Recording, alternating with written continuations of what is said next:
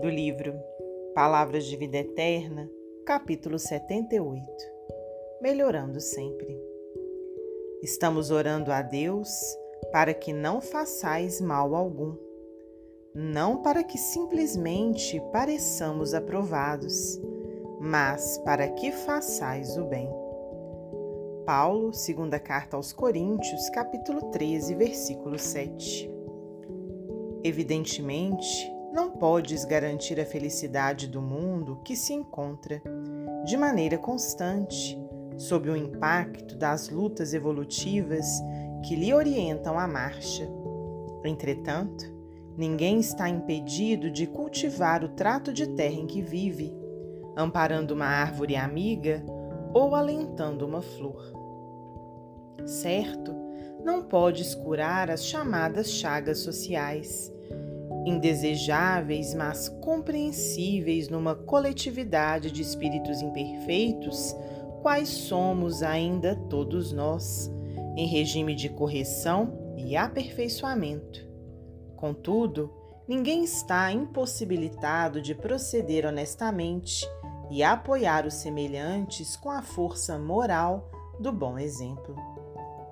Sem dúvida, não pode socorrer a todos os enfermos que choram na terra. Entretanto, ninguém está proibido de atenuar a provação de um amigo ou de um vizinho, propiciando-lhe a certeza de que o amor não desapareceu dos caminhos humanos. Indiscutivelmente, não pode sanar as dificuldades totais da família em que nasceste.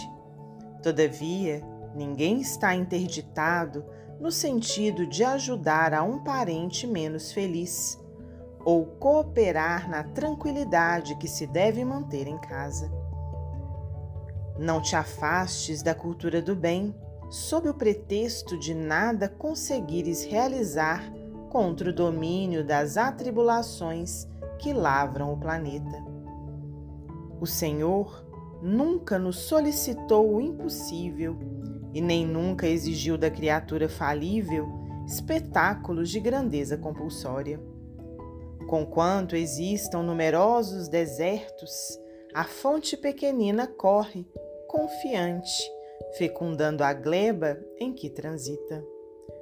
Não nos é facultado corrigir todos os erros e extinguir todas as aflições que campeiam nas trilhas da existência mas todos podemos atravessar o cotidiano, melhorando a vida e dignificando-a em nós e em torno de nós.